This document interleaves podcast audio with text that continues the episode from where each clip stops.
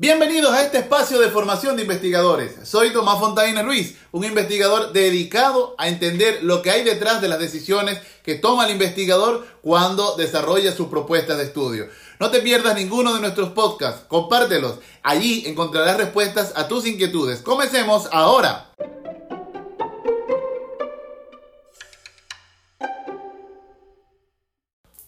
Hola, en esta oportunidad vamos a dedicarnos a entender qué hay detrás de esto que llamamos marcos metodológicos. Llega el momento de interactuar, de, exponernos a, decirle a nuestro interlocutor de qué manera hicimos la investigación, cómo la concebimos, qué instrumentos utilizamos, qué técnicas pusimos en práctica o movimiento, cómo, cómo concebimos el dato, cómo lo analizamos. Y esto básicamente nos invita a hacer un reporte que le dé confianza al interlocutor de que en nuestro trabajo pues hubo rigurosidad, hubo detalle, somos confiables, trabajamos con criterios de validación y en definitiva como lo hicimos muy bien, entonces el conocimiento puede ser replicable. Es decir, le damos confianza a cualquier usuario de la comunidad científica para que obtenga o, le dé uso a la información que hemos generado, luego la pueda citar, la pueda utilizar para eh, posicionar sus afirmaciones. ¿Ok?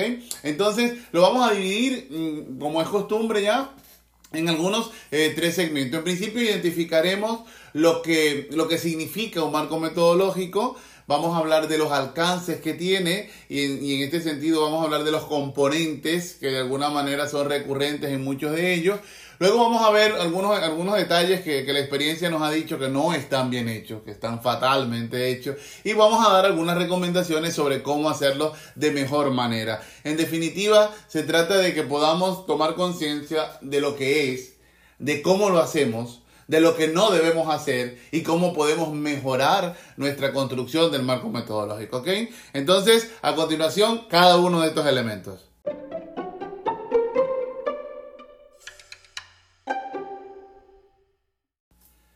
¿Qué significa lo metodológico dentro de un proceso de investigación? Entonces, en este momento quiero que nos ubiquemos en un nivel procedimental, en un nivel de cómo hacer. Básicamente, la, la dimensión metodológica expresa el conjunto de argumentos que hemos utilizado como referente para poder tomar decisiones sobre qué vamos a hacer, con qué instrumento vamos a medir, con qué técnica vamos a movilizar la, la energía de nuestros objetos de investigación, cómo vamos a analizar. Y esto eh, los, los metodólogos, por una cuestión de, de costumbre, de performatividad, han definido todas estas series de componentes dentro de una estructura que han llamado marco. El término no está mal, me parece que es muy conveniente, porque un marco, como hemos hablado cuando, cuando referimos a la teoría, sirve de, de mampara, de estructura, para justificar el conjunto de componentes que en esa dimensión van a empezar a interactuar para darle sentido a esa dimensión del trabajo eh, de investigación que hemos llamado dimensión metodológica, momento metodológico, aparato metodológico, marco metodológico. Entonces, en definitiva, si tuviésemos que definirlo así muy concretamente, entonces vamos a, a, asumirlo como esa dimensión del proceso de investigación en la que el investigador argumenta todo el conjunto de decisiones eh, sobre la dimensión operativa de su trabajo. Básicamente eh, debe concentrarnos o debe, o debe orientarnos a entender cómo concebimos nuestro proceso de investigación en un plano operativo, cómo concebimos el dato, lo, lo seleccionamos y más tarde lo analizamos para generar la información de, de, salida o el aporte real que va a tener nuestra investigación. Por lo tanto, eh, esto significa que este marco metodológico no es algo automático, ¿ok? Hay que pensarlo muy bien porque todas las investigaciones son diferentes, aun cuando trabajen sobre un mismo objeto.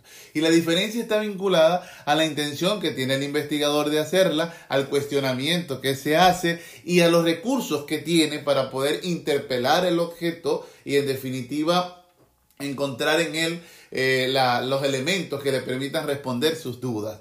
Entonces, esto sugiere que automáticamente no, no podemos, eh, digamos, trazar decisiones a lo loco, porque en definitiva tendríamos una dimensión operativa que nada se parece a la dimensión problema y que nada tiene que ver con la dimensión teórica, cuando en realidad la dimensión operativa o la dimensión metodológica es un, es un un modo de contactar, de materializar lo que hemos dicho en el problema y lo que hemos dicho en la, en la, en la teoría. Por lo tanto, ella debe estar muy bien articulada. Si no se observa esa articulación, entonces no puede haber un marco que nos sirva de soporte para algo. Por lo tanto, el, el término no, no es alegórico, o sea, perdón, el término no, no es mm, accesorio. El término de marco es, también implica soporte. Y es que eh, no puede suponerse que va a haber un, una operatividad sin una noción del porqué y una dirección que la lleve a un lugar. Entonces, este marco, junto con el teórico, junto con el problemático,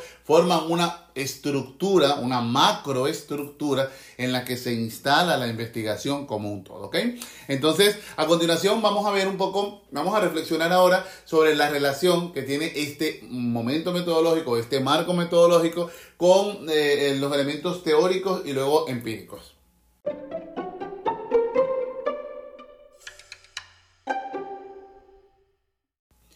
¿Es independiente el marco metodológico? Definitivamente no. El primer elemento que lo condiciona está vinculado con nuestra pregunta de investigación, con nuestra formulación del problema y lógicamente con nuestro objetivo. Cuando decimos en nuestro objetivo que lo que queremos es describir cómo funciona algo, entonces el, verbo describir ya te enuncia el alcance que vamos a tener en el estudio. Por lo tanto, se supone que deberíamos voltear a mirar el conjunto de operaciones que están asociadas a una investigación de naturaleza descriptiva. Ahora, se supone que mi objetivo, yo he dicho que lo que quiero es comparar las relaciones que hay entre eh, mujeres y hombres al momento de valorar eh, un, determinado producto. Ah, bueno, quiero comparar, quiero ver cómo, cómo, cómo lo hacen las mujeres, los hombres, quienes valoran más o menos Oye, estoy frente a una investigación de naturaleza comparativa, ¿no? Y dentro del proceso comparativo tengo que tomar algunas decisiones de discriminación. Mi investigación va a ir en este norte y por supuesto voy a empezar a asociarme con metodologías de naturaleza eh, comparativa. Ahora, sé qué quiero hacer, pero lo otro que tengo que tomar en cuenta en esta, en esta dimensión empírica o, de relación en esta dimensión empírica es con el alcance de mi, de mi objeto y de mis sujetos de investigación. Imagínense que yo quiero hacer un estudio sobre la emocionalidad de las mujeres eh, migrantes eh, en relación con la construcción de familia que dejan. Imagínense que eh, la mujer se va de, de, su lugar de origen, va a otro lugar por migración forzada y obviamente eh, vive una experiencia de, luto, de duelo, porque deja algo. Y la pregunta es, ¿cómo hago para, interpretar esto? ¿Cómo, me meto en ello? ¿Será que lo veo desde el punto de vista eh, tal vez irónico, ¿no? Y digo, bueno, ¿será que, que medimos cuánto llora o cuánto sufre por la cantidad de lágrimas que expresa? Como que no, no, no va por ahí el asunto. Ah, pero ¿cómo hago yo para saber, eh, para reconocer el dolor de esta mujer? ¿Cómo hago yo para reconocer la manera en que se expresa este dolor? Ah, bueno, probablemente eh, el camino estadístico no sea el más adecuado. Ah, no, pero es que me han dicho que las investigaciones tienen que tener siempre una dimensión eh, aritmética. No, no, no, nada más alejado de la realidad. En este rato, la intención del investigador y la naturaleza del objeto de estudio te dicen que en ese marco metodológico necesariamente te tienes que obligar o orientar a, a metodologías que tienen un sesgo más introspectivo, porque tu objeto de estudio tiene un contacto tan íntimo con la subjetividad que pretender traer una estructura alfanumérica, aritmética, lo, lo, lo deformaría le quitaría su esencia, porque van a haber un conjunto de componentes simbólicos que no vas a poder contactar. Ah, bueno, y entonces, ¿cómo hago? Nada, aquí te tienes que ir básicamente por una dimensionalidad eh, cualitativa. Entonces eh, te orientas hacia una metodología cualitativa y ahora ese marco metodológico pues tiene que cambiar. Ah, y entonces, ¿qué quiero decir? Que el momento del problema y el objetivo que te traces ya te da pauta sobre qué vas a hacer. El segundo elemento que hay que considerar tiene que ver con lo teórico. Entonces, en la teoría tú has trabajado antecedentes y los antecedentes tampoco son de adorno. Te tienen que decir cómo lo han trabajado otros, de qué manera lo han hecho, qué han utilizado, cómo lo han manejado, cuáles serían las técnicas que aplican, cómo la aplican, cómo la registran, cómo la estructuran. Oye, entonces aquí hay un nivel de complejidad que hay que mirar. Cada vez que seleccionamos un antecedente, para efectos de, ver su impacto en la metodología, debemos mirar eh, básicamente el cómo lo hicieron ellos para de algún modo contrastar si nuestras competencias, nuestra realidad, nuestras intenciones son compatibles con ese modo de hacer. Y entonces si encontramos congruencia entre ellos, nada. Aquí ya vamos encontrando soporte que vamos a utilizar para poder justificar en ese momento metodológico la decisión que hemos tomado. Recordemos que ya cuando hablamos de la cita, en uno de los podcasts pasados, indicamos que, que citamos para decir que no estamos solos, ¿ah? que hay otras personas que también apoyan nuestro punto de vista. Entonces, en esta dimensión teórica, el antecedente nos da información sobre el modo en que otros lo han hecho, pero también nos ofrece un nivel de información que va a permitirnos traducir los datos que encontremos. Porque miren, nosotros debemos tener un nivel de congruencia, teoría, metodología, porque esos datos que vamos a buscar pueden ser un, valor, un número, pueden ser una información mm, discursiva eh, o, textual, pero en líneas generales, para encontrar un sentido, para poderla explicar, necesitamos siempre una teoría de referencia. Entonces, nuestra teoría también tiene de fondo una manera de materializarse y las teorías tienen de fondo una manera de expresarse operativamente. Entonces, hay una autora que se llama Melinda Camacho que siempre ha dicho que toda teoría lleva consigo una secuencia operativa de investigación. Es decir, cada posición que asuma alguien siempre lleva casada una rutina metodológica implicada. Lo interesante sería que aquella metodología que planteemos tenga algún nivel de sintonía con la teoría que hemos seleccionado. Hasta este momento hemos hablado de dos polos, ¿no? El elemento del problema, cómo incide, y básicamente nos da dirección y alcance, porque es que, como decía Piaget, el, el objeto de estudio ya sugiere una especie de límite. Y el contacto de ese sujeto que investiga con ese objeto produce una interacción que le da sentido y posibilidad al nacimiento de la información o del conocimiento, por aquello de que es una actividad constructiva. Entonces, desde el punto de vista del problema, tendríamos la información de, alcance, que lo vamos a tomar del objetivo y un poco también de la, formulación. Y luego en la teoría estamos viendo un poco el contenido con el que nos vamos a, atrever a darle sentido a los datos que vamos a encontrar. Luego tenemos dos elementos bien puntuales que ahora necesitan materializarse o traducirse en el componente eh, metodológico.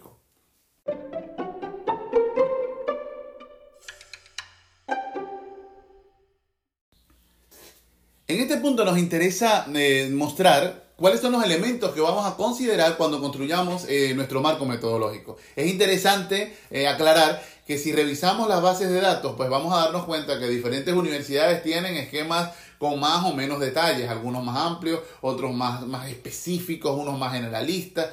La moraleja es que cada institución tiene la voluntad de poder, pone la voluntad de poder al servicio de lo que desea para poder legitimar o no la, presencia de este aparato metodológico. Hay universidades que son extremadamente escolarizantes y entonces sugieren que cada aspecto debe tener un nivel de detalle, pero este, al, máximo. Y esto a mí me parece que es irracional porque no pensamos en quién lee, ¿no? Se supone que el, el lector de un trabajo de investigación tiene algún nivel de conocimiento para poder comprender qué hay detrás de del enunciado investigación descriptiva. Y entonces luego obligan a los estudiantes o a los investigadores nobles a que empiecen a construir definiciones y definiciones de lo que es una investigación descriptiva, de, de, la, de los autores que la enuncian, las características que tienen, y a mí parece que esto es errático, ¿no? Porque es como transferir lo que está en el texto de metodología al trabajo de investigación. Lo lógico sería argumentes la decisión que has tomado y que obviamente cuando te decides eh, suscribir a un tipo de investigación, enuncie el autor que de algún modo o los autores que de algún modo eh, manifestaron esa noción con la que encontraste eh, empatía, simpatía y a partir de la cual puedas este, tomar la decisión. Entonces, en este rato, esas, esas universidades, esos institutos que exigen este nivel de detalle, básicamente que le, irónicamente hablando, que le transcriban otra vez la dimensión metodológica que está en los textos de metodología en el trabajo para decir que hubo un proceso de rigurosidad, eh, valdría la pena ponerlos a debate. Luego, hay otras instituciones que me parecen un poco más coherentes con este, el tema de la flexibilidad eh, metodológica con el tema del reconocimiento de la pluralidad y de la relatividad que tiene la selección del método. que no hablo del método, sino de la selección del método. Y esto supone un poco, como dice Feyerabend, que hay múltiples modos pues, de construir los procesos metódicos. Incluso eh, en estos últimos años ya se ha demostrado, se ha trabajado, se reconoce eh, la posibilidad de combinar, de complementar, de fusionar y siguen los debates alrededor de ello. Sin embargo, bueno, hay tendencias muy puristas, hay metodólogos muy extremos eh, que quieren encontrar pulcritud y unicidad en una postura metodológica y entonces encadenan una serie de secuencias que si te sales de ahí como que el trabajo ya pierde valor y eso es falso. Básicamente la, la relatividad en la construcción del conocimiento, y eso lo dice Perry en el año 68, una de las investigaciones sobre cómo transitamos en la, en la evolución, en la madurez del pensamiento eh, científico, sugiere que el, nivel de, de rigidez en la concepción de los procesos eh, de investigación no pueden llegar a ser tan dogmáticos. En este tiempo, cuando el conocimiento corre más rápido que la posibilidad de apropiarnos de él, debemos tener apertura a, a entender que los métodos pueden relativizarse porque los objetos cada vez son más complejos. Entonces, mm, la experiencia me ha dicho, y un poco revisando y también la, la práctica, que hay cinco componentes que no cambian. Y no importa el tipo de investigación que tengamos, el enfoque epistemológico en el que nos posicionemos, ellos van a estar allí presentes y de una u otra manera hay que, hay que decirlos, no hay que comentarlos. Entonces, el, el primer elemento va a estar asociado a indicar un poco cuál es el tipo y diseño de investigación con el que nos vamos a encontrar. ¿De qué se trata el estudio? ¿no? Entonces, en este apartado te toca describir cuáles son los criterios que has utilizado para este, justificar el tipo de investigación que traes y luego el diseño de investigación. Recordemos que el diseño es un plan que explica la interacción del sujeto con el objeto para eh, un poco recolectar el dato y obviamente analizarlo. Entonces, de esto hablaremos en profundidad en, otro podcast. Eh, entonces ya, ya habríamos de definir este primer elemento. El segundo tiene que ver con los sujetos de la investigación. Y aquí debemos decir con quiénes vamos a trabajar.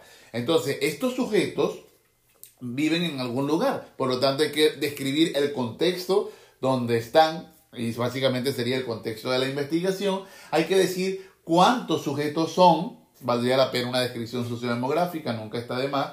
¿Cuáles son los criterios eh, que hemos tomado para seleccionar a estos sujetos, criterios de selección? Y luego, ¿cuáles son las formas en que vamos a encontrarnos o a tomar estos sujetos? Aquí hay que también aclarar una cosa. Pareciera que automáticamente cuando hablamos del sujeto la gente dice, pero bueno, ¿y dónde está la población, la muestra? Vamos, estos son criterios estadísticos. Población, muestra, viene de la estadística. Si yo estoy trabajando en una posición o con una posición de naturaleza eh, cuantitativa, donde quiero eh, esforzarme por, por estructurar un conocimiento que sea generalizable, yo tengo que hablar eh, en, términos estadísticos y tengo que suscribirme al contexto estadístico, por lo tanto hablaré de población y muestra. Pero si yo estoy trabajando en, una investigación que tiene un alcance mucho menor, un poco como, como hablábamos en, el tema de la emocionalidad de las mujeres migrantes, y básicamente lo que tengo son 20 mujeres migrantes, ¿tiene sentido hablar de población, muestra, tipo de muestra, muestreo? Básicamente no porque yo tengo acceso a todos los sujetos y, y en este sentido lo que hablaré es de una descripción de ellos y de una forma de acercarme a ellos, el por qué los tomo, cómo, cómo, me, cómo me contacto con ellos. Pues todo esto formaría parte de ese segundo elemento que tiene que ver con sujetos. Aquí clave, no es automático población, muestras, cálculo, fórmula, no. Aquí hay que razonar sobre qué cuántos sujetos son, quiénes son, dónde están, por qué son ellos y a propósito de eso tomar la decisión sobre qué recursos estadísticos o qué recursos discursivos voy a poner en movimiento para poder tener la información que necesito. Luego, toda investigación tiene un procedimiento, tiene fases, tiene momentos en los que yo me acerco al objeto, obtengo información de él y luego la transformo. Hay que entonces describir para nuestro interlocutor con un nivel de detalle grande, con un nivel de pulcritud, con un nivel de honestidad enorme, hay que describir entonces cuáles son los pasos que vas a seguir para recolectar el dato y luego analizarlo. Ese sería el tercer elemento. El cuarto, en el cuarto elemento hay que describir las técnicas e instrumentos para recolectar los datos. Fíjense bien que no es lo mismo hablar de técnica que de instrumento. La técnica moviliza la interacción. La técnica sirve para provocar la interacción. El instrumento siempre va a servir para registrar la información. Por lo tanto, hay que tener mucho cuidado con esto porque hay quienes confunden el proceso y ven una técnica como instrumento y como lo leímos en un libro, pues es una verdad y no necesariamente es así. Y luego debe haber el, quinto elemento está asociado a cómo vas a analizar los datos. Es decir, vas a utilizar estadísticas, vas a utilizar análisis del discurso, vas a utilizar mixturas metódicas. Usted dirá, en este sentido, estos cinco elementos, repito, tipo y diseño de investigación, descripción de los sujetos, procedimientos, técnicas e instrumentos de recolección de datos, procesamiento eh, de análisis de datos serían los componentes centrales de este momento metodológico. Ojo, esto puede tener múltiples nombres, lo podemos desagregar y de estos cinco se me ocurre un ejemplo en este caso. El primer componente del que hablo, tipo y diseño, yo puedo tener un componente que se llame tipo de investigación. Y aquí puedo escribir 10 cuartillas si quiero. ¿eh? Luego otro que se llame diseño de la investigación. Luego otro que se llame pues, eh, población y muestra. Entonces, población, descripciones. Luego muestra. Entonces, cálculo de la muestra, tipo de muestreo, proceso de selección. Estos niveles de detalle, si pensamos en que nuestro interlocutor no conoce nada de esto, bueno, hay que decirle pero cuando sabemos que nuestro interlocutor conoce tanto o más que nosotros de lo que estamos haciendo, simplemente enunciamos qué estamos poniendo en movimiento, cómo lo estamos haciendo y las definiciones las dejamos omitidas en, y, perdón, representadas en la cita que estamos este, aludiendo, Es importante que en, esta, en este segmento no dejen de lado el reconocimiento de lo que otros han hecho, porque esto va a ser clave al momento de tomar decisiones para justificar la, postura que tenemos como investigador frente a nuestro objeto de estudio.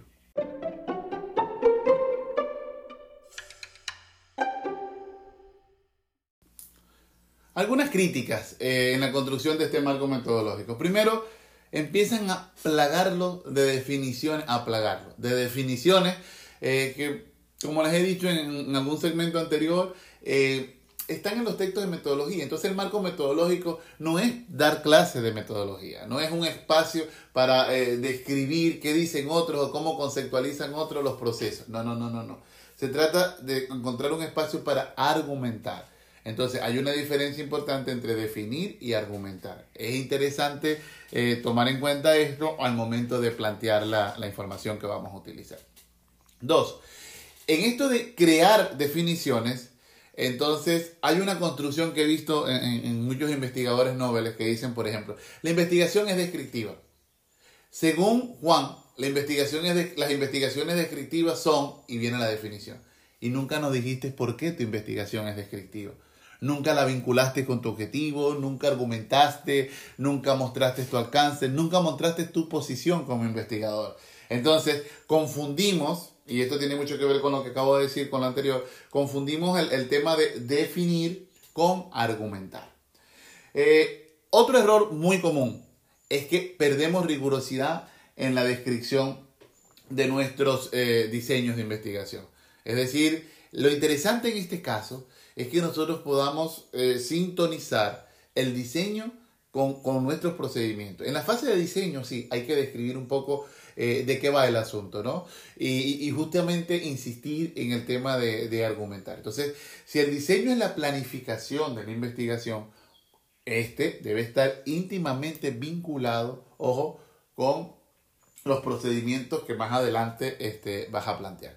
Entonces, ahí viene el tercer error, que procedimiento y diseño a veces están descontextualizados. Se supone que el procedimiento es una receta de lo que vas a hacer, el diseño da cuenta de toda la dimensionalidad teórica que hay detrás de esos procesos y obviamente la lógica de la acción que pones en movimiento. Entonces, cuando procedimiento y diseño no entran en diálogo, hay un error de fondo terriblemente grande.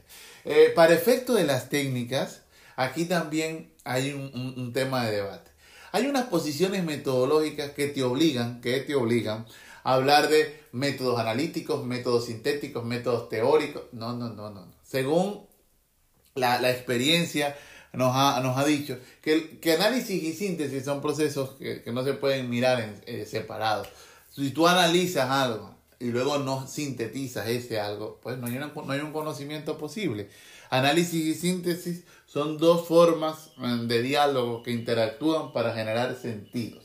Entonces, no se trata de obligarme o de obligarnos a declarar técnicas eh, porque hay que cumplir con el esquema. Se trata, básicamente analizándolo de una perspectiva este, muy responsable, de declarar aquello que estás utilizando con las razones por las que la estás utilizando. ¿Por qué? El nivel de singularidad de las investigaciones sugiere que no todas llevan lo mismo. Por lo tanto, apretar los procesos con esquemas únicos a ratos le da tranquilidad al que administra el proceso curricular. Pero al investigador le da muchos problemas, porque tiene que doblegar la innovación y creatividad de lo que hace para ser servil con el esquema que se coloca. Entonces, en este momento entramos como en una diatriba de voluntad de poderes. Y nada, el que tenga mayor autoridad, el que tenga mayor ejercicio del poder, pues es el que gana. Pero en definitiva, eh, hay que tomar muy en cuenta que el hecho de que la voluntad de poder se imponga no significa que la razón lo asista. Eh, por otro lado, un error muy frecuente es que perdemos detalles en esto de describir los sujetos con los que vamos a trabajar es interesante tomar en cuenta que no puede faltar eh, una contextualización de nuestros sujetos de investigación. Hay que decir dónde están, quiénes son, porque si, si nos leen en otro, en otro segmento, en otro lugar, probablemente no nos conozcan. Entonces el interlocutor tiene que estar súper claro en esto. Luego hay que decir por qué lo seleccionaste. Hay que ser precisos en los criterios. Y aquí a ratos, uno de los errores que observo es que la gente no tiene ni siquiera claridad por qué son estos. Ah, bueno, yo voy a trabajar, por ejemplo, con estudiantes porque son los que tengo ahí en mi salón de clase. Como que no. Debe haber un criterio del por qué ellos. Porque además ese criterio debe ser coherente con el tipo de investigación que traes, con el planteamiento que hiciste y para de contar. Ah, no, pero es que yo tengo unos vecinitos que, que me llaman la atención. No, no, no puede ser eso. Tengan en cuenta que para poder eh, esclarecer con quiénes voy a trabajar, hay un recurso interesante que se llama unidad de análisis. Puede ser que en un estudio tú trabajes con personas que ejerzan error de estudiantes, otros docentes, otros directivos, y también puede ser que en ese caso tú analices documentos. Entonces, ¿cómo, cómo se hace ahí? El recurso de la unidad de análisis es importante, eh, se lo sugiero, porque te permite dar estructura, te permite dar orden a aquello que vas a, a describir. Luego tendríamos un error muy recurrente eh, lo encuentro en los instrumentos eh, de recolección. La gente, eh, los noveles a ratos plantean selección de instrumentos y de hecho creen que toda investigación tiene que, juro, construirse un instrumento para llevarla a cabo. Eso no. Ya hay muchos instrumentos que están hechos que más bien deberíamos adaptarlos. Y de hecho, de los instrumentos voy a crear un podcast para explicar un poco la lógica que hay detrás de esto. Entonces, en el afán de querer producir rápido las cosas, llegan a construir un instrumento de 10, 12 preguntas y ahí quedamos. Y aquí está el instrumento y, luego caemos en, el error terrible eh, eh, de someterlo a un proceso de validación de expertos por personas que tienen peregrina idea del asunto, que no conocen de la temática. No, porque él tiene un título de... No, no, no, eso no te da experticia. Pero en definitiva, donde quiero caer es que a ratos vale la pena que como ya has revisado antecedentes, te des cuenta en esas investigaciones que están publicadas, que ya se supone que han pasado por un proceso de revisión, de valía, eh, y que una buena revista da cuenta de que tuvo una muy buena experticia, te des cuenta con qué instrumentos trabajaron ellos y ver si hay posibilidad de replicarlo, de adaptarlo. Creo que le da mayor posibilidad al estudio de fortalecer eh, de robustecer el, el tema de, de, su valía y de su confianza. Entonces, lo que quiero decir aquí es que un error es suponer que toda investigación tiene que tener a juro la creación de un instrumento. No. En toda investigación podemos ir a instrumentos que ya existen, que están validados y que obviamente le darían mucha más confianza al proceso. Y luego, tiene que, luego vamos con el análisis de los datos y aquí es súper interesante, hay un error muy común que se comete cuando analizan eh, escalas Likert eh, que hacen análisis pregunta a pregunta y luego ves en los resultados el 30% está de acuerdo y el 20% no está de acuerdo y el otro 50% no contestó. Y cuando eh, te das cuenta de que, es un error tremendo, porque bueno, el Likert incluso es una escala aditiva, en la cual eh, los análisis tienden a hacerse más por indicadores y dimensiones que por reactivos, ya que los reactivos lo que buscan es la expresión de una conducta que necesita agruparse para poder entenderla dentro de un segmento teórico un poco más, más grande. Entonces, el, el error está en que no enfocamos el tipo de análisis con la complejidad de los instrumentos utilizados, su alcance y lógicamente el objetivo de la investigación que estamos trazando. Aquí hay un nivel de, desarmonía tremendo y esto hace que el resultado que reportemos no goce, no goce de la, de la mayor eh, confiabilidad y obviamente coherencia interna. Sin embargo, bueno, de esto hablaremos más adelante. Eh, pienso que el, otro error que es muy, muy recurrente eh, tiene que ver con la, desarticulación entre los cinco procesos que hemos hablado en, en el segmento anterior.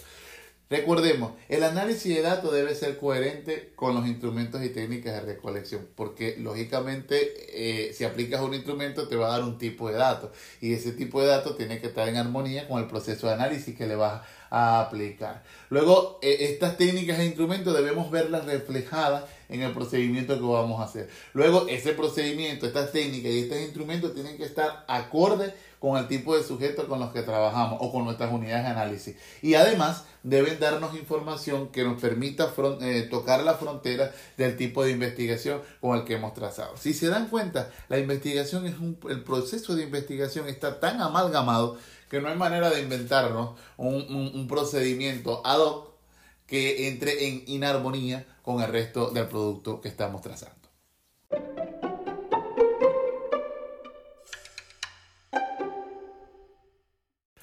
Si estás oyendo esto, debes estar reflexionando muchísimo sobre eh, lo que no debes hacer y obviamente eh, lo que lo contrario, ¿no? Lo que debes poner en movimiento. Entonces, eh, para efectos de cierre, sí quisiera invitarlos a pensar en lo siguiente. Se trata, estamos en, en, una dimensión metodológica, se trata de demostrar nuestra pericia, rigurosidad, honestidad en el manejo de los datos. Necesitamos este, decirle al otro, decirle al interlocutor que nuestra investigación es confiable. Y aquí tenemos la manera de mostrarlo.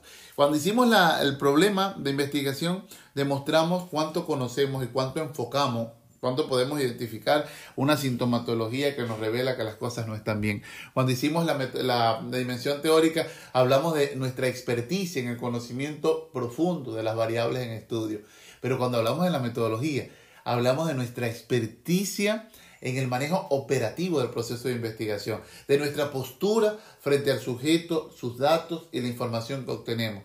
Hablamos del modo en que nos apropiamos del proceso de generación del conocimiento. Por lo tanto, aquí nuestra pulcritud, y, de repente soy necio con esto de la honestidad, pero, pero esto va a ser recurrente por aquello de que muchas veces los datos son vulnerables ante la posición del investigador y cuando los datos no complacen nuestros intereses, hay quienes eh, los, doblan un poco, ¿no? El dato no tiene mayor doliente que la ética. Por lo tanto, la ética académica es puntual en este sentido, la ética del metodólogo es puntual en este sentido, la ética del investigador es clave, porque la idea es reportar lo que encontremos, aunque esto eche por tierra muchas de las hipótesis que tenemos. Pero bueno, aquí vale la pena recordar a Karl Popper, la ciencia avanza por conjeturas y refutaciones. Suponer que lo que esperamos no se da, sino que se da lo contrario, no significa que no avanzamos. Y tampoco significa que la investigación esté mala. Significa que nuestra hipótesis cae, pero en ese mismo momento este, se levanta una información emergente que da cuenta de que definitivamente este, el conocimiento pues toma una trayectoria que no habíamos percibido.